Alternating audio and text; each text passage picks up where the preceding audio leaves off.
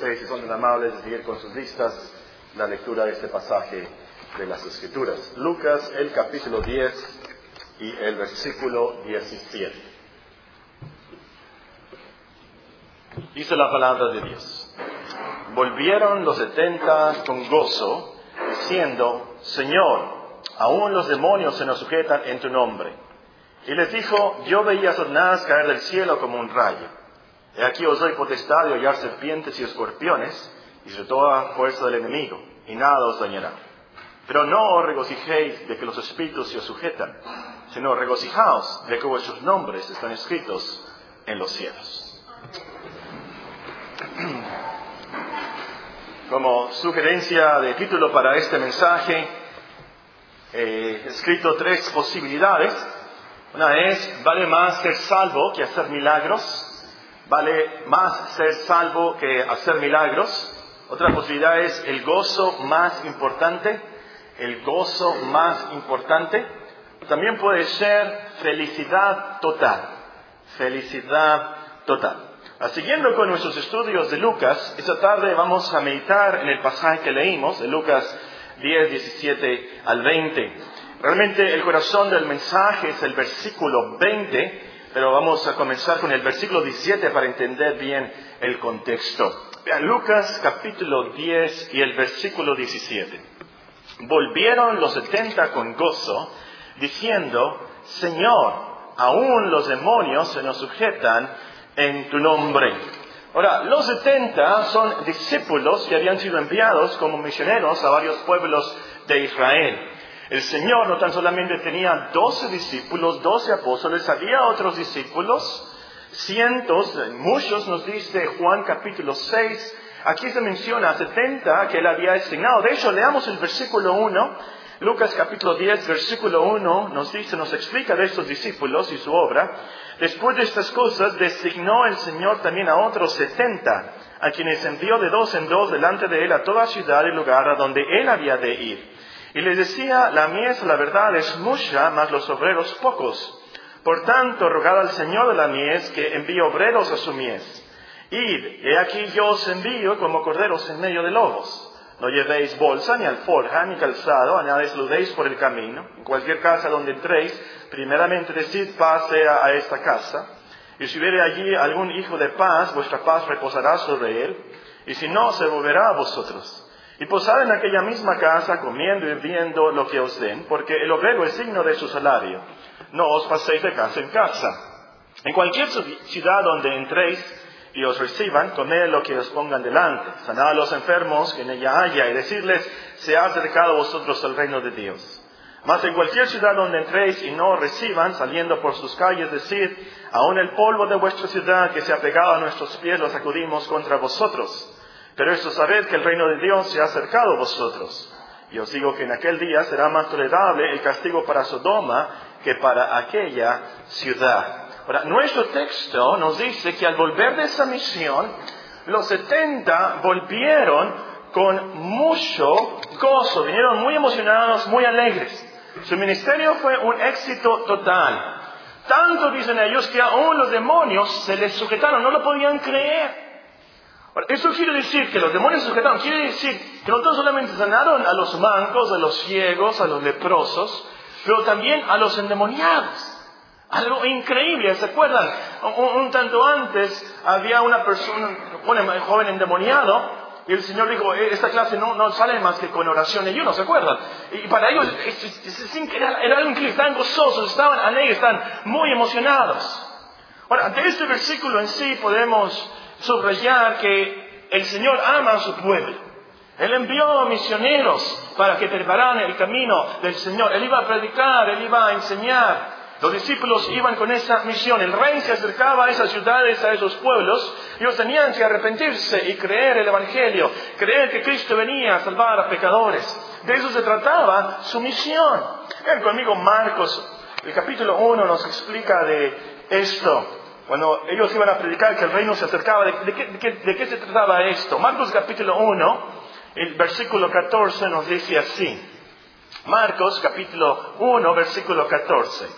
Después que Juan fue encarcelado, Jesús vino a Galilea predicando el Evangelio del reino de Dios, diciendo, el tiempo se ha cumplido y el reino de Dios se ha acercado. Ahora, ¿cuál es el mensaje de Cristo de los discípulos en esas ciudades y en esos pueblos? Arrepentíos y creed en el Evangelio. Esa era la misión, ese era el propósito de ese viaje misionero. El rey venía, Cristo venía, tenían que arrepentirse.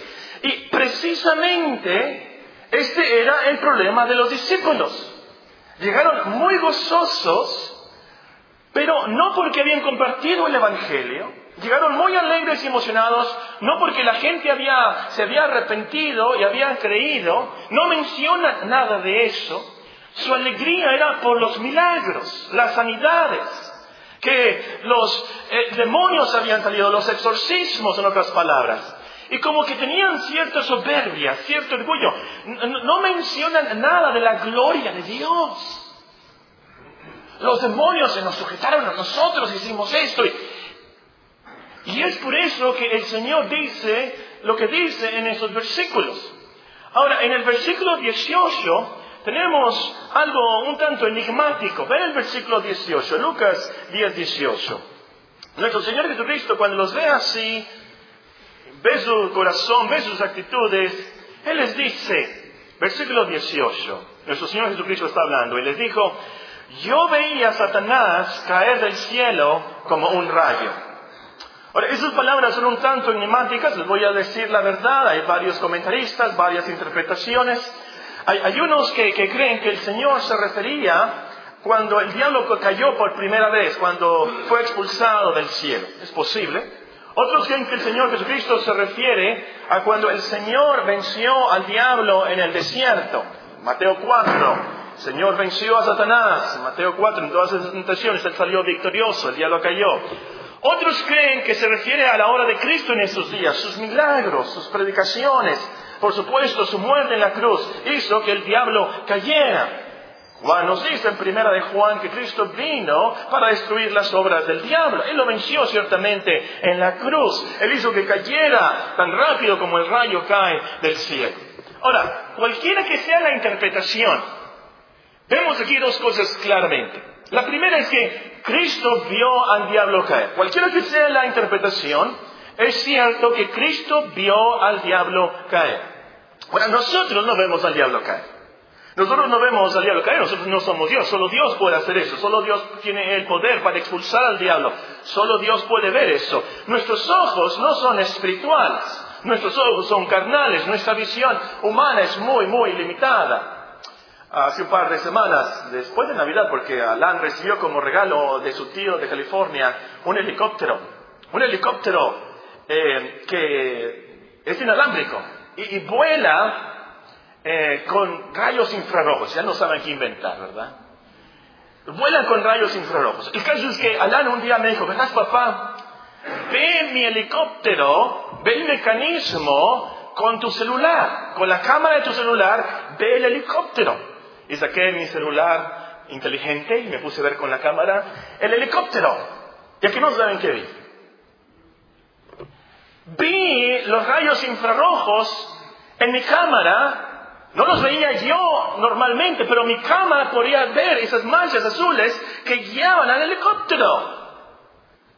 Mi cámara del celular puede ver cosas que yo no veo. Ciertas ondas magnéticas, ópticas, los físicos pueden explicar aquí. Hay cosas, muchas cosas que no vemos. Mi cámara sí las ve. Ciertas cosas, por supuesto. Ahora, si nosotros tuviéramos ojos espirituales, si nosotros tuviéramos ojos angélicos o celestiales, Podríamos ver cosas a nuestro alrededor, como el siervo de Eliseo. ¿Se acuerdan del siervo? Vamos a primera, segunda de Reyes, capítulo 6. Qué impresionante esta historia. De Reyes, capítulo 6. Voy a comenzar a leer el versículo 8 para los que no conocen la historia. Segunda de Reyes, capítulo 6 y el versículo 8. Tenía el rey de Siria guerra contra Israel. Y consultando con sus siervos dijo, en tal y tal lugar estará mi campamento. Y el varón de Dios envió a decir al rey de Israel, mira que no pases por tal lugar porque los sirios van por ahí. Ahí. Entonces el rey de Israel envió a aquel lugar que el varón de Dios había dicho, y así lo hizo una y otra vez con el fin de cuidarse. Y el corazón del rey se turbó por esto. Y llamando a sus siervos les dijo, ¿no me declararéis vosotros quién de nuestros, eh, eh, de los nuestros es del, de, de Israel? que había un espía. Entonces uno de los siervos dijo, no, rey, señor mío, sino que el profeta Eliseo está en Israel, el cual declara al rey de Israel las palabras que tú hablas en tu cámara más secreta. Y le dijo, id y mirad dónde está, para que yo envíe a prenderlo. Y le fue dicho, he aquí que él está en Dotán. Entonces envió al rey allá gente de a caballo y carros y un gran ejército, los cuales vinieron de noche y sitiaron la ciudad. Y se levantó de mañana y salió el que servía al varón de Dios. Y aquí que el ejército tenía sitiada la ciudad con gente de a caballo y carros. Entonces su criado le dijo, ah, señor mío, ¿qué haremos? Él le dijo, no tengas miedo, porque más son los que están con nosotros que los que están con ellos. Y oró Eliseo y dijo, te ruego, oh Jehová, que abra sus ojos para que vea. Entonces Jehová abrió los ojos del criado y miró. He aquí que el monte estaba lleno de gente de a caballo y de carros de fuego alrededor de Eliseo. Tuviéramos ojos celestiales, ojos espirituales, ojos médicos, veríamos mucho más cosas aquí. En 1 Corintios 11 nos dice que los ángeles están en el culto de los cristianos. Cuando vamos en la calle, cuando vamos en el camión, ahí van los ángeles a nuestro alrededor. Vayamos a ver cosas increíbles de la protección de Dios. Pero el punto aquí, volviendo a Lucas capítulo 10, el punto aquí es que Cristo es Dios. Él ve la realidad total. Él ve los grandes acontecimientos históricos cósmicos, por así decirlo. Los grandes acontecimientos espirituales que controlan nuestras vidas y lo que va a pasar en toda la eternidad, en toda la historia. Él ve eso. Él vio que Satanás cayó. Y este, esta visión de nuestro Señor Jesucristo no es tan solamente de percepción, de óptica, es más, mucho más que eso, es visión de predestinación, por así decirlo. Lo que Él quiere ver, se hace. ¿Entienden esos teólogos? Lo que Él quiere ver pasa. Esa es la visión de Cristo. Otra cosa que es clara en este versículo es que el diablo cae. El diablo no vence. El diablo cae. El diablo es expulsado, castigado, encadenado. El diablo no está en control. Es malo, por supuesto, malísimo, cruelísimo, es un león rugiente, pero está encadenado. Hay quienes hacen del diablo más poderoso que Dios, diciendo, si te da una enfermedad es que es el diablo. Si te pasa algo malo, es que el diablo. Es como si Dios estuviera atado de manos y el diablo tuviera más poder que él. Como si Dios no estuviera supervisando tras el, tras el telón y controlando absolutamente todo. Hermanos, Dios está en el trono, no el diablo. Dios es omnipotente. El diablo cayó fácilmente. Claro, sí, el diablo está vivo y activo en el planeta Tierra. Pero Dios más. El diablo no vence. El diablo cae. El diablo es expulsado, castigado, encadenado. Y es por eso que el Señor nos puede prometer. Vean el versículo 19. Lucas 10, 19. Aquí os doy potestad de hallar serpientes y escorpiones y sobre toda fuerza del enemigo, y nada os dañará. Citando probablemente ahí el Salmo 90-91. Y aquí os doy potestad de hollar serpientes y escorpiones, y sobre toda fuerza del enemigo, y nada os dañará. Ahora, podemos tomar esas palabras literalmente, pensar en el caso de Pablo en Malta, ¿Se acuerdan, niños? Eh, eh, el apóstol tomó una serpiente, las personas alrededor pensaron que iba a morir, porque la mordió la serpiente y pensaba que eh, iba a caer muerto, pero no cayó muerto. Podríamos poner eso como ejemplo. Si ustedes no conocen la historia, está en, en Hechos capítulo 28. Y aquí podríamos también apuntar, vean conmigo Marcos 16, los últimos versículos de Marcos 16. Nuestro Señor Jesucristo le dice a sus discípulos en Marcos 16, el versículo 17, estas señales, estos milagros, estas señales seguirán a los que creen. En mi nombre serán fuera demonios, hablarán nuevas lenguas, tomarán en las manos serpientes, y si bebieren cosa mortífera, no les hará daño. Sobre los enfermos pondrán sus manos y sanarán. Bueno, hay que tomar en cuenta que estas señales, estos milagros fueron prometidos a los discípulos para confirmar su palabra. En ese tiempo la iglesia primitiva, por así decirlo, apenas iba comenzando, no tenían ni la Biblia. Y es por eso que en el versículo 19 dice, Marcos 16, 19, el Señor después que les habló fue recibido arriba en el cielo, se sentó a la diestra de Dios y ellos saliendo predicaron en todas partes ayudándoles el Señor y confirmando la palabra con las señales que la seguían. De eso se trataban esos milagros en las señales, eran para confirmar la palabra apostólica. En ese tiempo no, los cristianos no tenían la Biblia completa y por eso tenían esos milagros, esas señales. Y, creo yo que es una necedad, no hay otra palabra. Ahora mejor hay una palabra más fuerte. De aquellas iglesias sobre todo en el sureste de Estados Unidos existen estas iglesias, llevan a sus cultos víboras. No sé, las compran o, las capturan, estas serpientes y víboras, y víboras, y llevan a los cultos. El pastor ahí llega con una víbora, se la ponen alrededor del cuello, la están en los brazos, pensando ellos que así obedecen al Señor y no les va a pasar nada. Ahora, por supuesto, eso no es la manera bíblica de adorar a Dios, eso no está en la palabra de Dios. Y por cierto, algunos pastores y hermanos de esas iglesias han muerto envenenados, muertos por el veneno de esas serpientes. Eso es una necesidad, eso no, esa no es la promesa de nuestro Señor Jesucristo. La promesa para nosotros es que el diablo, como dice en 1 de Juan, no nos toca, 1 de Juan 5. La promesa está en el, que, en el poder del Evangelio y la sangre de Cristo venceremos al diablo. Que el diablo realmente no nos puede dañar. Aún las cosas más malas que nos sucedan, Dios las guiará para, nuestra, para nuestro bien. El diablo trató de dañar a Job. ¿Y, cómo lo maltrató? Sus hijos, sus propiedades, su salud, todo le quitó. Pero lo último no lo dañó, resultó para su beneficio espiritual. ¿Y cómo lo prosperó Dios? Ustedes saben, y como nos dice por supuesto Santiago, a lo último fue para mostrar la gran compasión y misericordia y soberanía del Señor. Pero subrayen de nuestro texto de, de Lucas ahí 10 la última parte, el versículo 19, y nada os dañará. Y nada, esto es como acabamos de cantar, una de esas grandes y fieles promesas. Como, como dice San Pedro, una preciosísima promesa. Ante cualquier noticia, o cuando el doctor te diga de alguna enfermedad que tienes, o ante cualquier angustia, o ante cualquier accidente, nosotros podemos decir, recordar, y nada os dañará. Porque aún la muerte es ganancia nada nos puede dañar. Ahora si llegamos al corazón del mensaje, el versículo 20. Lucas capítulo 10 y el versículo 20. Véanlo por favor. Lucas 10, 20. Pero no os regocijéis de que los espíritus se os sujetan, sino regocijaos de que vuestros nombres están escritos en los cielos. El Señor reconoció el problema de los setenta reconoció esas actitudes equivocadas. Sabía que se estaban regocijando por cosas secundarias, no por las cosas primarias. Se estaban regocijando por logros de su ministerio en vez de regocijarse del poder del Evangelio.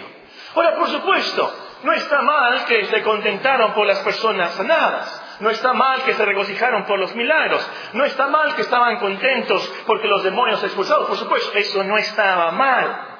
Lo que estaba mal era olvidarse de gozarse por las cosas más importantes. Lo que estaba mal era concentrarse tanto en sus logros, en sus milagros, que se estaban olvidando que realmente la única cosa, la cosa más importante que debe dar más gozo era la salvación de sus almas y la de los que los oyeron. Eso es lo más importante y lo que realmente debió de haber producido gozo en sus vidas. Por eso el Señor les dice, sino regocijaos de que vuestros nombres están escritos en los cielos. Porque Dios tiene un libro en el cielo donde están apuntados sus elegidos, donde están apuntados los que se arrepienten y han creído en Cristo. A ese libro se le llama el libro de la vida. Lo menciona, por cierto, Moisés, lo menciona Isaías, lo menciona Daniel, se lo menciona el autor de Hebreos, se menciona también en los Salmos. San Pablo dice en Filipenses 4, te ruego también a ti, compañero fiel, que ayudes a estas que combatieron juntamente conmigo en el Evangelio. Con Clemente también y los demás colaboradores míos, cuyos nombres están escritos en el libro de la vida. ¿De qué es este libro? ¿De qué está hablando? Apocalipsis, curiosamente, es el libro que más lo menciona. Vamos a Apocalipsis, no vamos a anotar todos los versículos, pero ven Apocalipsis 13, 8. Para mí ese es el versículo más importante de esto. Apocalipsis, capítulo 13 y versículo 8. El último libro en la Biblia, Apocalipsis 13, y ven el versículo 8.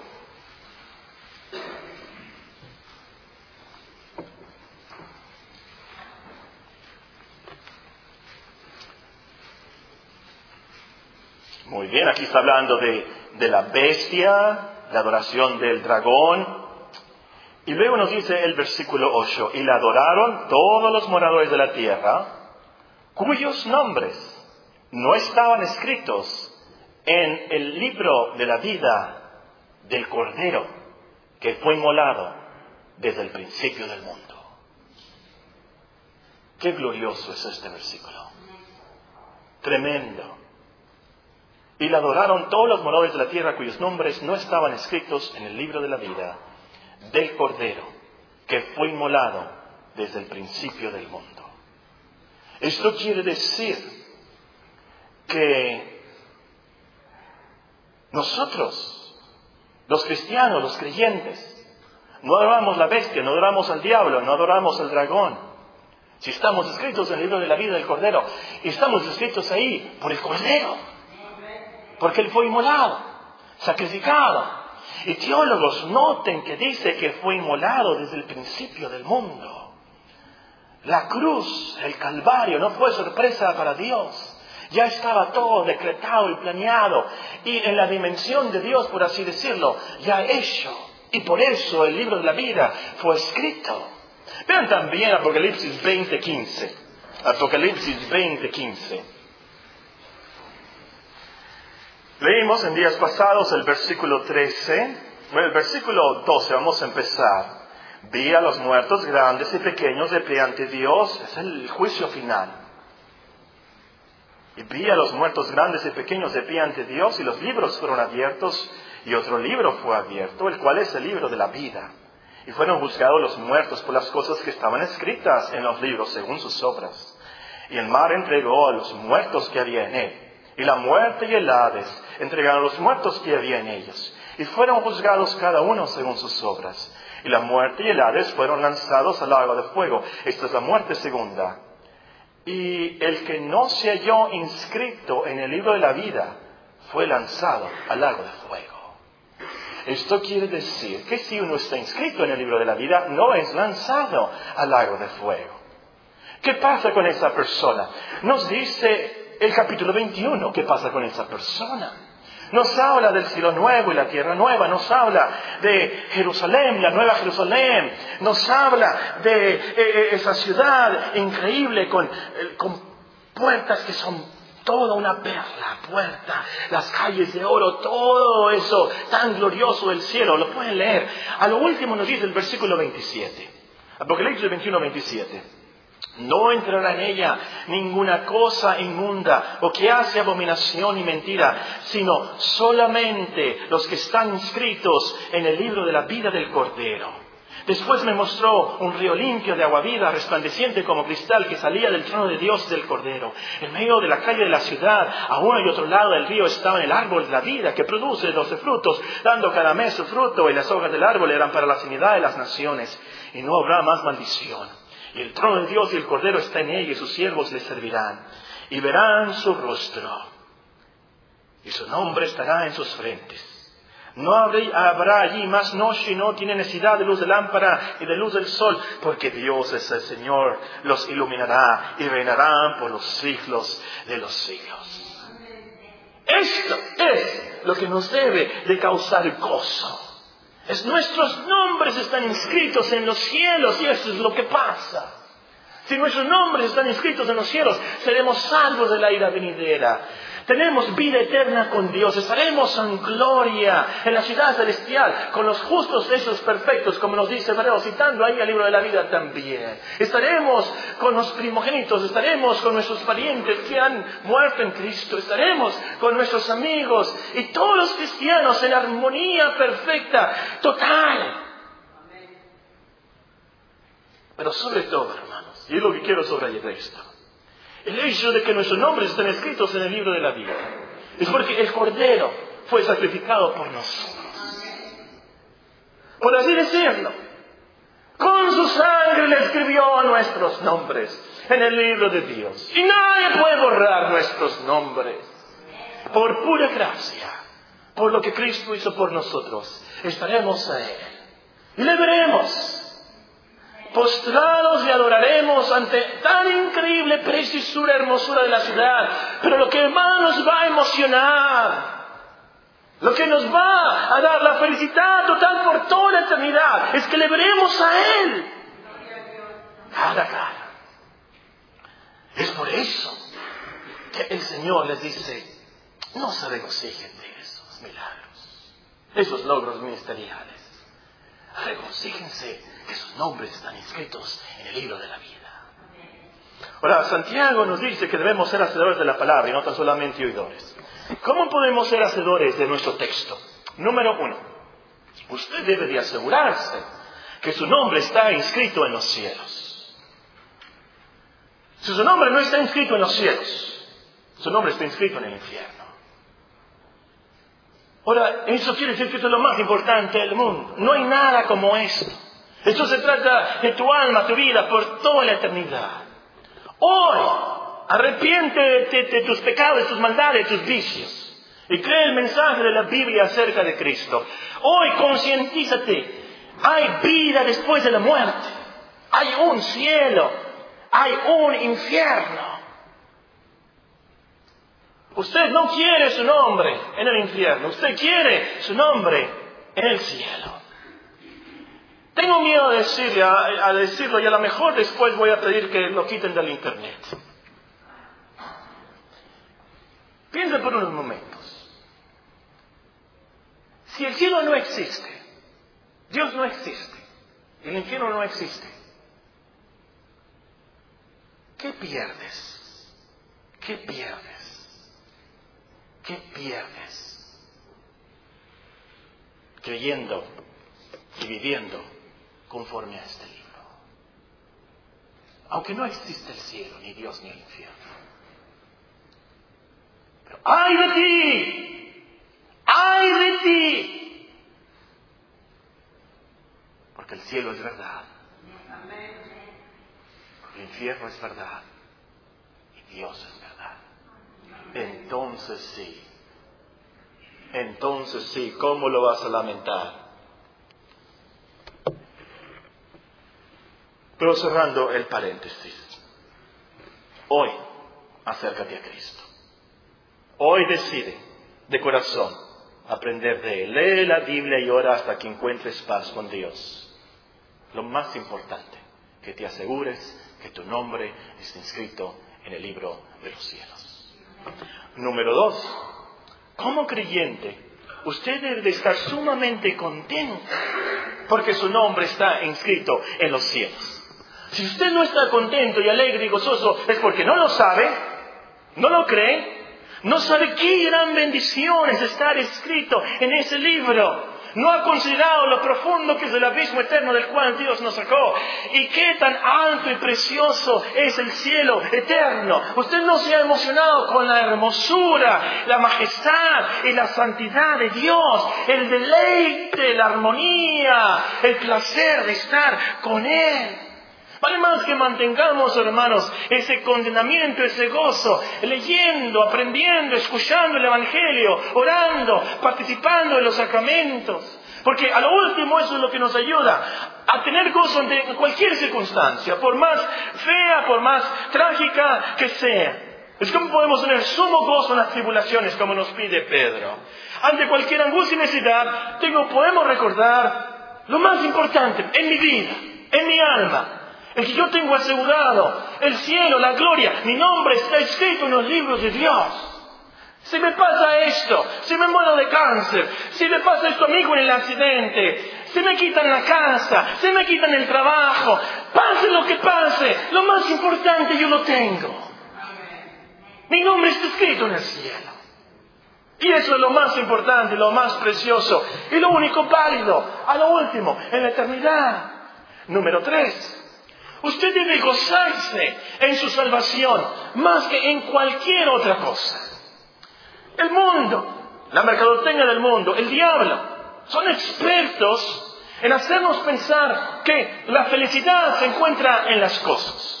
La felicidad se encuentra en los talentos, la fama, el éxito, aún nos puede decir los logros cristianos, como cayeron esos discípulos en la trampa y nosotros también podemos caer en esa trampa. Puede ser que nos pongamos muy contentos con un carro nuevo, un celular nuevo, que nos salió un proyecto en el trabajo, nos sacamos 100 en el examen, o que logramos algo por el Señor. Y nos pone muy contentos. Pero ¿qué pasa si no tenemos esas cosas? Si no tenemos un carro nuevo, si no logramos nada, si sacamos un 60 en el examen, ¿qué pasa? Se nos deshace el gozo, se nos hace el condenamiento, la alegría, y hasta caemos en depresión. ¿Sí o no? por cosas, por logros mundanos, aún por logros supuestamente cristianos. Hermanos, al último, debemos alegrarnos en nuestra gran salvación. Reconocer que eso es lo máximo, lo mejor. Ser salvo es más importante que tener una casa nueva, un patrimonio familiar. Ser salvo es mucho más importante que tener el don de hacer milagros. Hay que pensarse eso. Ser salvo es mucho más importante que tener el don de hacer milagros. De decirle a un ciego, ve y que vea. De decirle a un muerto, levántate y que resucite. Ser salvo es mucho más importante y valioso y glorioso que eso. Algunos de los setenta hicieron esos milagros y ¿saben qué? No entraron al reino de los cielos. Judas Iscariote ciertamente no está ahí. Siempre me ha impresionado mucho, eh, eh, muchos de Mateo 7, se los, los de ellos los voy a volver a decir. ¿Cómo me impacta Mateo 7? Nos dice el versículo 21. No todo el que me dice Señor, Señor, entrará en el reino de los cielos, sino el que hace la voluntad de mi Padre que está en los cielos. Muchos, Mateo 7, 22, muchos, qué triste, qué trágico están muchos. Muchos me dirán en aquel día, Señor, Señor, no profetizamos en tu nombre, y en tu nombre echamos fuera demonios, y en tu nombre hicimos muchos milagros. Y el Señor no niega los milagros, no niega profetizaron, no niega eso. ¿Cuál era el problema? Entonces les declaré, nunca os conocí, apartados de mí, hacedores de maldad. Entonces, la lección es, hermanos, lo que nos debe dar gozo a lo último, alegría, condenamiento, no son ni los logros cristianos, ni los éxitos cristianos, sino la gran bendición de nuestra salvación. Que por Cristo hemos sido declarados justos, aunque somos pecadores. Que hemos sido perdonados, aunque somos pecadores. Por lo que hizo Cristo en la cruz, Él nos llevará a la gloria. A lo mejor usted no tiene ningún éxito como cristiano, ningún logro como cristiano. Déjame decirle esta tarde, eso es secundario, eso no es esencial. Solo una cosa es necesaria, estar inscrito en el libro de la vida. hermanos, hay que tener mucho cuidado con esto, especialmente en nuestros días como cristianos. Porque hay muchos cristianos, creyentes, que tienen su gozo basado en los logros, en los sentimientos. Y si no tienen esos logros, se apagan, se frustran, creen que la cristiandad es una faramaya. Dicen, no, no. ¿Por qué? Bueno, si no tienen esos logros emocionantes, música emocionante, mucha gente, actividades emocionantes, se les acaba el gozo. Se les acaba la cristiandad. ¿Por qué? Porque su cristiandad son emociones, actividades. Su cristiandad es éxito y logros. Y ahora hacer milagros. Cuando Cristo dijo, eso no es la cristiandad, eso no es lo más importante. El gozo real, la felicidad total está en que nuestros nombres estén escritos en el libro de los cielos. Eso es lo más importante y lo, el gozo real. O la pregunta para que en esta tarde es, ¿qué te causa gozo? ¿Qué, te alegraría? ¿Qué, ¿Qué, realmente te haría feliz? ¿Tener mucho dinero? ¿Un millón de dólares en una inversión? ¿10 millones de dólares? realmente gozoso? Una medalla de los Juegos Olímpicos, una medalla olímpica, ¿eso qué? ¿Qué sería lo máximo, lo que te causaría realmente gozo? Premio Nobel, Química, 2013. Un Lamborghini, Diablo Rojo, Lamborghini, que salgas en el periódico todos los días. Todos te reconozcan en la página social. La glamorosa Dulcinea. El caballeroso, guapísimo. Ser presidente de la República. Ser una princesa. ¿Cómo se llama la princesa de Inglaterra? Kate, ¿cómo? Middleton. Kathy. Kathy. Ser una princesa. El emperador de Japón. ¿Qué realmente te, te emocionaría, te excitaría, te un éxtasis que te durara toda la vida? ¿Qué sería? Despierta. Ve la eternidad. Esta vida no es nada. Lo mejor, por supuesto, es ver la hermosura de la cruz. ¿Cómo es que por la cruz, el sacrificio, Cristo el Cordero inmolado, tenemos todos los pecados perdonados y Cristo nos lleva a los deleites eternos de un placer de estar con un Dios vivo y real por toda la eternidad. Y piensa, hoy yo lo tengo eso en Cristo, por gracia, por su amor eterno. Él me inscribió en el libro de Dios. Número cuatro. Usted debe de confiar que Cristo vino para ver al diablo caer. Y el diablo cayó. Nada nos va a dañar. No tenemos por qué temer a los demonios, a las brujerías, a las supersticiones. No tenemos por qué temer. Estaba tratando de me acordar la palabra. Ustedes ayúdenme.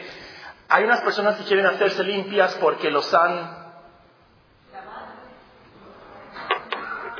embrujado, sí, pero otra palabra, no me pude dañado, que, una bruja o alguien que te va a pasar esto malo y ahí está, con maleficio, maleojo. Otra palabra, bueno, no importa esas cosas, brujería no, no, no, es bueno saber, de todas maneras. Que, que, que pusieron un pollo muerto ahí enfrente de tu casa. Esto no se ve tanto aquí, pero en el sur y en la República Dominicana, en Cuba, en Haití. Esto es horrible, esto de la brujería es horrible. Hermanos, confiemos en la obra de Cristo. Él venció al diablo. Ciertamente a lo mejor caemos en tentaciones y puede causar problemas y angustias en el mundo, pero Dios lo supervisa, lo controla, lo limita y a lo último Él nos va a perfeccionar y la habilidad eterna es que nosotros vencimos al diablo en Cristo. Cada día como cristianos mejoramos, progresamos en la cristiandad. Dios nos ayuda por su gracia y gran amor. El diablo no va a ganarnos.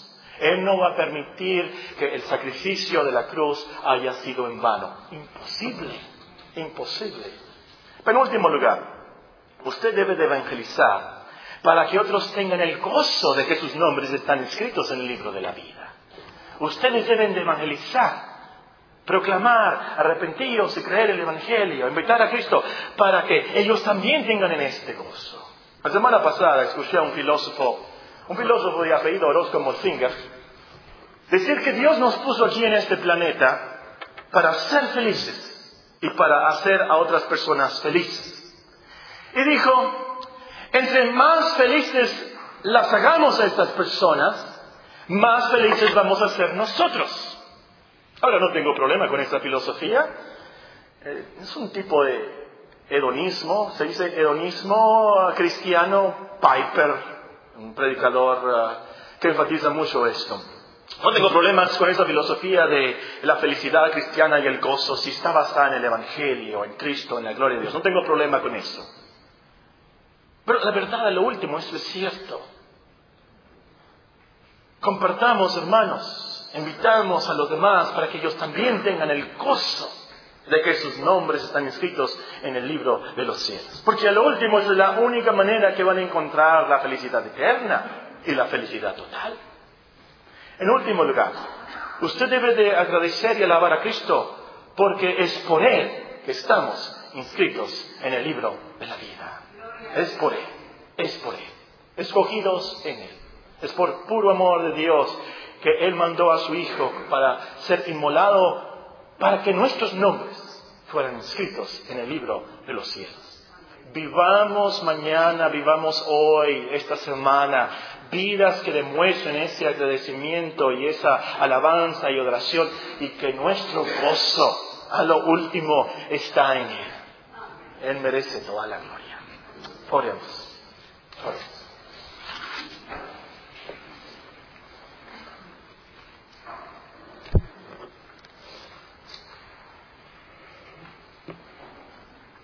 Padre Celestial, te damos gracias por tu palabra, estas grandes y fieles promesas del Evangelio.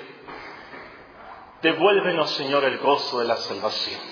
Si hay alguna persona aquí que ha perdido ese gozo, esta tarde, esta noche, Señor, aplique esas verdades a su alma.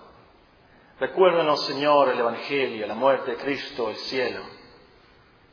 En esta vida tan seca, rutinaria, pesada, angustiosa, Oh Señor, necesitamos el Espíritu Santo que nos conmueva esas verdades del Evangelio.